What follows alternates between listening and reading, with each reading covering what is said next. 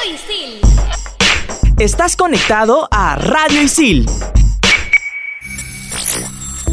¿Sabías que? El comercial más caro en la historia del Super Bowl costó 12.4 millones de dólares, fue protagonizado por Eminem y se realizó para la marca de carros Chrysler. Hoy, en Explícame esto, publicidad. ¿Entendiste? Es decir, que se han apoderado de lo que creíamos creer y nos hacen creer que creíamos que los pensamientos que hemos tenido son pensamientos que creemos que creíamos. Exacto. Todo tiene una explicación, ¿o no? Aquí empieza. Explícame esto. Por Radio Isil.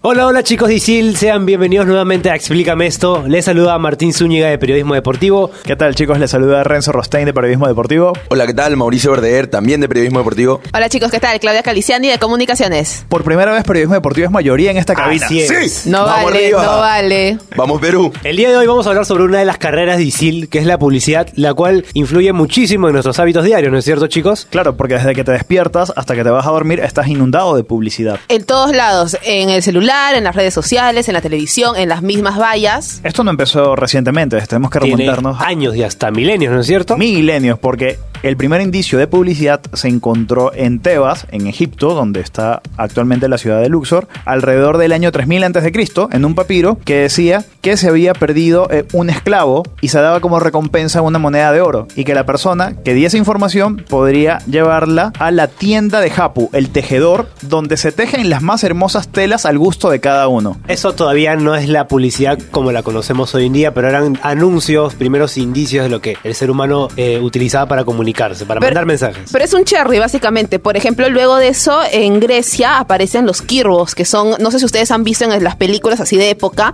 tipo que sacan dos cilindros de madera con un papiro en el medio y empiezan a leer un comunicado. Sí. Ya, esos eran los kirbos. Y en Roma, al mismo tiempo, aparecen los alba, que son unos tablones de anuncios permanentes. Y también aparecen los libelli, que son papiros que pegaban en los muros, tipo los afiches que tenemos ahora. O sea, el engrudo ya se conocían en esa época, ¿no? Para pegar los afiches, digo. No, ¿cómo sé, lo yo no- mira, yo no sé con qué lo pegarían ya, pero el hecho de que quedaba pegado al- a, las paredes quedaba pegado. Y aparte de eso, también empezó a surgir la figura del pregonero como la persona que anunciaba la llegada de las diferentes embarcaciones para el comercio y todo esto. Y que incluso también publicitaban las obras de teatro que hacían con bandas de música y demás cosas. Y para la Edad Media surgen los letreros caracterizados por dibujos de los cuales se deduce el nombre del lugar. Por ejemplo, en Inglaterra, en el siglo XVI, tenemos posadas con nombres tan poco habituales como las tres ardillas, el las por- tres escobas. las tres escobas, El caldero chorreante. Exacto. El pony pisador del Hobbit, no sé si se acuerdan. Sí. Ok, pero la publicidad tiene un cambio radical en, en cuando la llegada de la imprenta, ¿no es cierto? Efectivamente, parte de lo que se conoce actualmente como publicidad nace con la imprenta de Johannes Gutenberg, quien se ocupó de mostrar su invento a un grupo de mercaderes en Aquisgrán, en Alemania. Es esta misma imprenta la que permite la difusión más extensa de los mensajes publicitarios y con esta la aparición de nuevas ciudades y la publicidad ahí se logra consolidar como un instrumento de comunicación. En 1786 sale en Londres la primera agencia de publicidad que se llama William Taylor. Y bueno, a partir de entonces, 1900, como que se va afianzando la publicidad. En 1950 ya se reconoce como una actividad profesional. Y bueno, con toda la difusión de la televisión, la publicidad alcanza su pico dominante, por llamarlo de alguna forma, en los 80 y ya se dispara lo que conocemos hoy en día con las nuevas tecnologías. Claro, es a partir de ahí que nace la publicidad 2.0, ¿no? Todo el, el explosivo crecimiento de Internet y la masificación de la banda ancha nos permite eh, transformar el día a día en una alternativa para buscar información escrita por personas que no representan ninguna marca. Pero ya estamos ya en 3.0, creo yo. Ajá. La publicidad 3.0 eh, nos da una posibilidad de acceso rápido, inmediato y en tiempo real. En, en pocas palabras, es lo que hacen hoy en día los influencers con sus redes sociales. Promocionar un restaurante, una marca de zapatillas, etcétera. La publicidad tiene dos variantes. El ATL, como bien decías tú, eh, Above the Line, que se utiliza en los medios masivos, que son la radio, la TV y la prensa, y que obviamente cuesta muchísimo. Y esto se utiliza para hacer un, para alcanzar un mayor público. Y también tenemos la otra parte que es el BTL, below the line, debajo de la línea, que son la publicidad subversiva, por decirlo de alguna manera. Son los medios no tradicionales. Utilizas redes sociales, merchandising. El patita que está con su cartel ahí girando en una esquina. Exacto. Tal cual. Y también encontramos estas campañas, por ejemplo, en Sublime, donde te agarran de improviso en la calle y te hacen toda una fiesta y... Todo tu cartel con la sonrisa. Exacto, tal cual. Muchas veces escuchamos que las personas usan el término publicidad y propaganda como si fueran sinónimos, pero en verdad no es así. Publicidad se refiere a todas aquellas acciones que se hacen para difundir un producto o un servicio con el objetivo de atraer a los compradores o atraer a usuarios, a diferencia de la propaganda con la finalidad de captar adeptos o influir en la actitud de las personas y está ligada a ciertas cuestiones políticas, ideológicas y religiosas. Recuerden, todo lo que vemos durante las elecciones es propaganda. Y cuando quieren que gasten tu plata para comprar algo, eso es publicidad. es publicidad, anotadísimo. Con- como ya tenemos claro todo esto, vamos ahora a presentarles a nuestro experto oriental, nuestro estimado Ken San, que nos va a hablar de la publicidad en Japón. Hi Ken. Konnichiwa. Lleno de colores, muñecos gigantes y hasta animales que hablan, les voy a contar un poco sobre la publicidad en Japón. Encontramos formatos poco convencionales que solo veremos en esta parte del mundo. Pero esto nos lleva a 1160, donde las primeras cortinas Noren se colocaban en las puertas de los negocios. Aquí se escribía el producto a ofrecer o un dibujo del mismo. Esto era símbolo de buena reputación que hasta hoy en día se utiliza. A mediados del siglo XVII aparecen los Hikifuda, una serie de papeles con ilustraciones que son los antecedentes de los flyers. Estos documentos que vemos hoy día a día, buscando gente para trabajar, ok, su origen en Japón. Ok, pero hasta ahí nada raro, ¿no? Porque yo he visto los comerciales de hoy en día.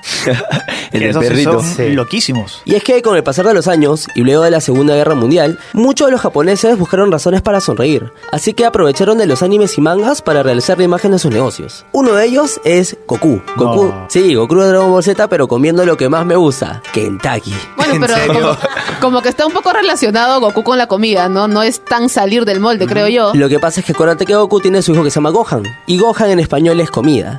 En este comercial, Goku come serio? Kentucky para promocionar la marca de una manera muy extraña. Eso ¿Está no es todo. que Goku le puso a su hijo comida? Para más información, busca en YouTube, efectivamente. el padre de Shinji, de Evangelion, utiliza una presto barba y extrañamente en el comercial que se puede visualizar, ves que le ponen una música de telenovela mexicana aluciendo sentirse como un bebé. ¡Qué locura! Bizarro. Y si son fanáticos también de One Piece, bueno, Luffy, que es este personaje de sombrero amarillo, eh, presenta a la Coca-Cola como la vía más refrescante del mundo. Ok. Eso no es todo. Hace unos meses, en el 2018, Joaquin and Company, una nueva y reciente marca publicitaria, ha aprovechado una parte excepcional del cuerpo humano que no se imaginan cuál es. La frente. La frente. No, no, no, no, no. La axila. Efectivamente, la axila de una persona puede llegar a costar hasta 75 dólares la hora. Estamos hablando de unos aproximados 10 mil yenes. Sí, pasa que por una hora de transporte público han aprovechado esta parte humana para hacer conocer tu marca. ¿Y quién no lo haría? ¿75 dólares la hora? Oye, mejor que ser influencer, ¿no? Mejor que ser influencer. Así que no se pierdan más información conmigo en el siguiente programa de Explícame esto. Gracias, Ken. Gracias, es buenísimo. A lo que eso ves todos los días, ¿no? Uno puede promocionar su axila. Le voy a poner nombre a partir de ahora las mías. Nos vemos. Los japoneses son súper raros en, en este tipo de cosas. Bueno, mientras vemos qué hacemos, si nos vamos a Japón o nos quedamos, vamos a una pausa y venimos con más. Acá Explícame esto. Explícame esto por Radio Isil.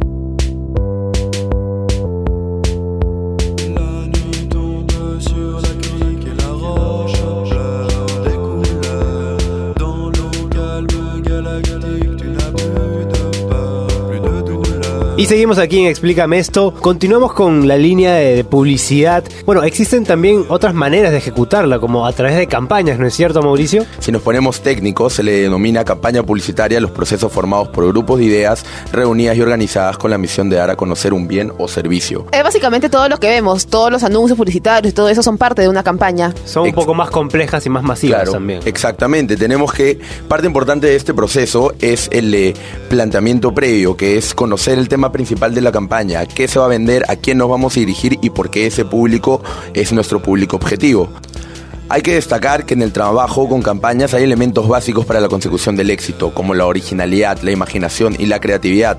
Por ponerse un ejemplo, ¿hay alguna campaña publicitaria que ustedes hayan dicho, wow, qué tan creativo es esto? Por lo general las de Pepsi. Eh, más o menos por el año 2004, 2005, mm, por ahí, bueno, sí, hace 15 años, me acuerdo que Pepsi hizo una serie de campañas con futbolistas. Eh, estaba Ronaldinho, Ronaldinho, David Beckham, claro. Terry Henry. Es por eso donde ahí viene el importante papel que juegan los medios de comunicación como el principal canal y soporte para las campañas de publicidad. Estamos hablando de lo que es periódicos, televisión, radio y bueno, internet, ¿no? Especialmente en los últimos años que cuentan con múltiples espacios dirigidos a apoyar campañas, haciéndolas llegar a millones de personas. Y hay incluso premiaciones para estas campañas, ¿sí o no? El Festival Internacional de Publicidad, que es, bueno, en realidad es el Festival Internacional de Creatividad Cannes Lions, se celebra en Francia, obviamente. Este premio es el Grand Prix, que digamos son los Oscars de la publicidad. Han pasado grandes campañas que de verdad han sido una cosa impresionante. Y campañas sencillas también. Por ejemplo, hubo una campaña que se hizo para el Metro Trains de Australia que se llama Dumb Ways to Die, o sea, formas tontas de morir.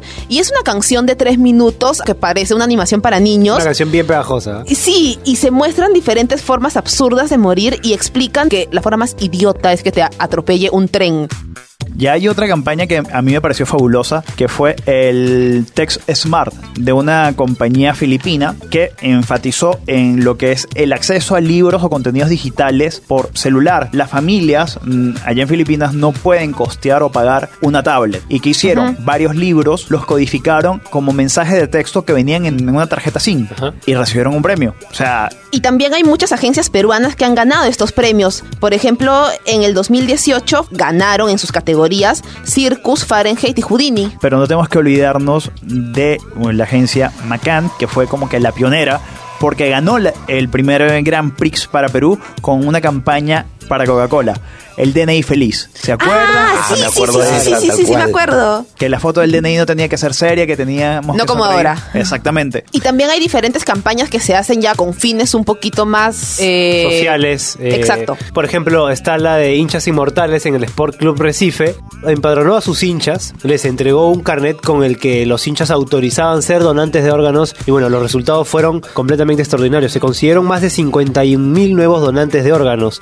Y la lista de corazón y córnea se redujo a cero. En esta campaña se enfatiza en el hecho de que los cuerpos seguirían viviendo la pasión que tenían los hinchas por el fútbol, más allá de la muerte de las personas. Esa nunca va a morir. Ajá, por ejemplo, tu corazón después de fallecido va a seguir latiendo por, por el Sport Recife en este caso, ¿no? Que genial, los brasileños son lo máximo Sí. para eso. Pero también hay algunos comerciales que son polémicos. ¿Recuerdan el de Sa, Falabella y el racismo? Ah, del colchón de Dreamers. Sí. Ah, ya me acordé. Bueno, el video fue retirado por algo, ¿no? Sí. es para que- mí fue una indirecta. Pero ¿qué pasaba si la, si la persona que era morena era blanca? ¿Iba a ser racismo contra las, contra las blancas? ¿Las blancas eran cochinas o...? o so- ¿Por qué solo cuando es morena? Racismo inverso se llama eso. Y es cinco No. programas para de- debatir lo que es el Sí. racismo inverso, en verdad. Sí. Pero esa campaña igual hubiese sido in- inaceptable. A mí me pareció muy Ah, mal. de fue, muy mal fue malísima, sí, sí, sí, sí. Pero, por ejemplo, ¿cuánto cuesta publicitar un anuncio así? Por ejemplo, ¿cuánto le costó a Saga ¿Cuánto perdió publicitar? Saga? ¿Cuánto perdió? ¿no? Claro, bueno, en cuanto a los costos publicitarios hay bastantes variables. El costo depende de la fecha en la que se emite, ¿no? Claramente Ajá, ¿cómo fechas así? como Navidad eh, o fiestas patrias cuesta más caro. Puede llegar a costar hasta 12 mil dólares un anuncio en una página. Wow. Eh, seguimos de, esa- de ese lado, las vallas, las que vemos en todas las calles, eh, se determinan según el local, el tamaño y el periodo de tiempo. Por ejemplo, en la Panamericana Sur Ajá. es 15 mil dólares por los tres meses. Las redes sociales es la que se podríamos denominar como la más variable porque puede, puede llegarte a costar un dólar como puede llegar a costarte mil dólares. Es, barato eh, publicitar en Facebook. Por ejemplo, yo he tenido una página y con 5, menos de 10 soles podía llegar a, supongamos, 2.000 personas tranquilamente. Claro, el, hecho, el hecho Sí, es que todo el mundo puede evitar tu anuncio y no lo puede ver porque se pasa el anuncio y se va a otra página. O, esa es una de las diferencias que tiene, por ponerte un ejemplo, con el cine. En la publicidad que se pasa antes de la película no hay nada que tú puedas hacer porque La ves sí o sí. la ves sí o sí y la escuchas sí de sí. Esta publicidad puede llegar a costar a 700 dólares por sala por mes. Un spot de 30 segundos. No se escucha tan caro como, por ejemplo, no se escucha tan caro un como spot por en ejemplo, televisión, que es la carísimo. televisión. La televisión es definitivamente dentro de los spots el más caro en estar en América Televisión en un programa de Esto es Guerra, que ya me dijeron que el otro día lo estaba macheteando como basura. Pero bueno, eso es un tema aparte. El spot de 30 Es un debate segundos. aparte. El spot de 30 segundos te puede llegar a fluctuar entre 5 mil a 7 mil dólares un día. ¿Y todo para qué? Para que la persona que lo esté viendo haga zapping. Y bueno, para acabar, tenemos la radio. La radio te cobra por mención y por segundaje. Y una mención de 30 segundos te puede costar alrededor de 200 dólares, que no es- estamos hablando mucho. Sí. Se podría decir que en líneas generales, la televisión es lo más caro y las redes sociales es lo más variable. Lo más aceptable vendría a ser vallas o, o cine, ¿no?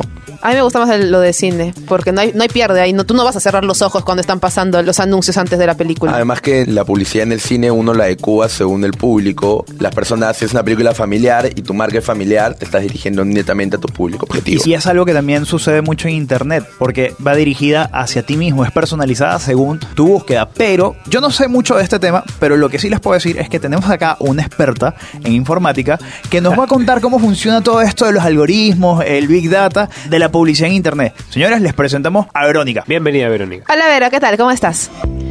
Hola, ¿qué tal todos? Gracias por la presentación. Y pues sí, Renzo, una buena publicidad tiene muchísimo trabajo por detrás. Hay que saber hacer una segmentación dependiendo de nuestro target, segmentar por país, género, edad, gustos, etc. Y eso no es solo para los anuncios, también hay que tenerlo en cuenta cuando vayamos a trabajar con un influencer. Porque, a ver, imaginemos que yo vendo espuma de afeitar para hombres. No puedo Ajá. llegar y contratar a Katy de Chic, que es una influencer que hace videos de moda, maquillaje, porque la mayoría de su audiencia son chicas y por más millones de seguidores y likes que tenga, obviamente no se ajusta a mi target y sería una pérdida de tiempo y dinero. No es el público al que vas. Exacto. Y por supuesto que toda esta publicidad tiene que tener un control. Por eso seguramente han visto que, por ejemplo, en su feed de Instagram, la- los posts no aparecen en orden cronológico. Les puede aparecer un post de ayer y luego uno de hace cuatro minutos. Burger King segmenta todos los jueves, tiene una promoción, creo que es la Steakhouse, que sale la hamburguesa. Sí, seguramente Burger King dice, ah, bueno, este, a, a Mauricio le encanta la hamburguesa, él esto es perfecto para Oh, él, shit. porque así funcionan los algoritmos. ¿Y qué son los algoritmos? Em, son la herramienta que utilizan las redes sociales para que simplemente no tengamos que ver en nuestro feed cosas que no nos interesan en absoluto y por lo tanto no vamos a comprar. Si lo vemos desde la programación, el algoritmo es una serie de pasos, pero explicado súper detalladamente porque las computadoras son demasiado ineptas. Lo siento, tenía que desahogarme porque... ah. Y sirven para resolver un problema u optimizar un proceso. Y en el caso de las redes sociales se obtienen los datos de entrada, que serían las publicaciones y los datos de los usuarios o potenciales clientes. Luego se agarra y se procesa toda esta información según las interacciones que tenga el usuario, likes, comentarios, engagement, etc. Ajá. Y al final toda la información se junta para dar como resultado el contenido más adecuado para cada usuario. Y ahora, Vero, esa, esa información que nos dices que para mí me suena bastante complicada, ¿es fácil de utilizar? Si yo hago ahorita una campaña, ¿lo podría hacer? No es tan fácil de utilizar, pero sí es muy fácil de obtener porque ahí es donde entra el Big Data, que mientras todos estamos tratando de vivir nuestras vidas normalmente, recopila datos masivamente y así las empresas se enteran hasta de cuántas veces vamos al baño, porque tu ubicación, hasta tus exes y todo lo que busques en Google queda registrado. Y según esa información te muestran los productos que te podrían llamar la atención. Claro, por ejemplo, yo una vez buscando guitarras en Google, eh, nada, estuve ahí un buen rato y después entré al comercio y en las barras laterales del comercio.com. Pum, guitarras por todos guitarras lados. por todos lados, ¿no? O accesorios de música, teclados, pianos. Publicidades relacionadas que salen. Google espiándonos como siempre, ¿no? Gracias Verónica por toda esta información que nos has dado. Un placer haber estado aquí contigo. No sé de repente si puedes dar tu arroba para que los chicos te sigan. Estoy como arroba veru con u art, de arte, pero sin la E. Perfecto.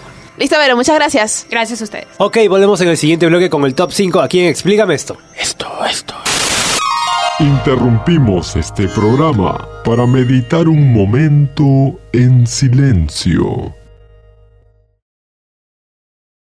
Silencio. Silence. Volvemos a su programa favorito. Explícame esto por Radio.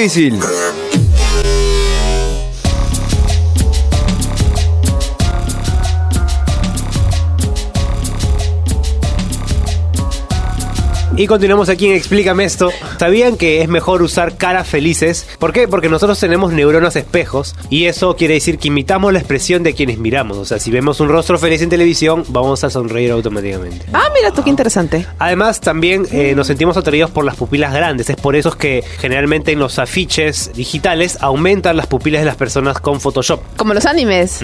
Correcto, o las modelos. Y también eh, cuando se usa la mano derecha genera eh, dominio, empoderamiento. Es por eso que muchos comerciales con bebidas vemos que se utiliza para levantar el producto con la mano derecha. Salud. Y para saber más sobre publicidad, lo dejamos con el top 5 a cargo de Renzo. Top 5. Top 5.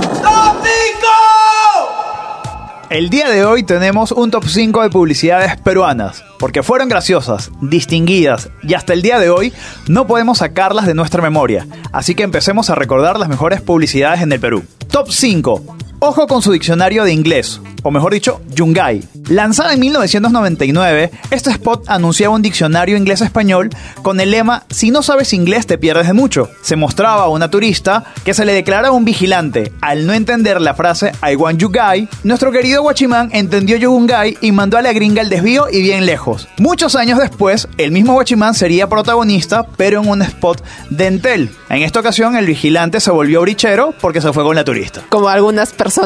No voy a decir nombres, pero están algunas presentes. No voy a señalar. Top número 4. Fin de mes con BCP. Es fin de mes, pagaron ya. Te invita a un chifita y, luego algo algo más. Una coreografía bastante cómica y divertida sirvieron para que sepamos que el BCP tenía un programa de beneficios con su cuenta sueldo. Top número 3. Brahma y su casting de lúpulo. ¡No pasa! Fue la frase del 2008. Carlos Alcántara se robó el show a pesar de estar junto a El Chato Barraza y el Gordo Casareto. En este spot publicitario, Brahma quería hacer saber que tenía un lúpulo especial que pasaba más agradablemente por la garganta y destacaba su sabor. Al final no pasó nada, ¿no? O con la cerveza no. Brahma- ya no venden Brahma, nada. creo, ¿no? Ya Sí, no. sí venden. En Brasil, pero acá que En no. Brasil no, en Perú creo que se fue, se fue a la B. Top número 2. Guaraná Bacus. Elberto. Era el año 2007 y ya teníamos una vista previa del lenguaje inclusivo. Entonces, Ok, no. La cuestión es que un chico no podía pronunciar la letra A hasta que probaba una bebida muy refrescante y deliciosa que le hacía soltar un claro. Ah, el que decía Eble. Exactamente, eso me gustó. Y en el top número uno de las publicidades más recordadas tenemos a Claro, te clavo la sombrilla. Claro que te clava la sombrilla. pero Claro que te clava la sombrilla. Creo que fue la canción de ese año 2008. Si no me equivoco, hasta pegada en fiestas. Toda canción del verano tenía un estribillo que se te pega, Que se te pega, que se te pega y nunca despega.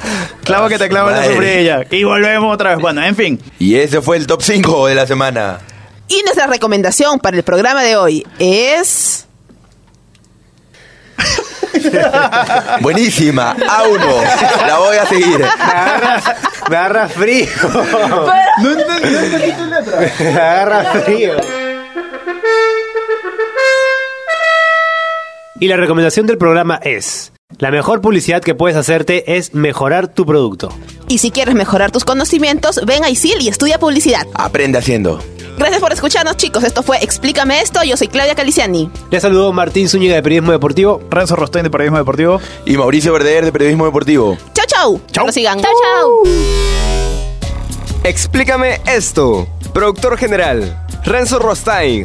Productora de contenidos, Claudia Caliciani. Conductores, Martín Zúñiga, Gabriela Rivas y Gabriel Villafuerte. Equipo de producción, Sara Valera, Isabela Bardales, Kenta Kayama, Aarón Ayesta, Ítalo Cervantes y Daniela Rivas. Explícame esto por Radio Isil. Estás conectado a Radio Isil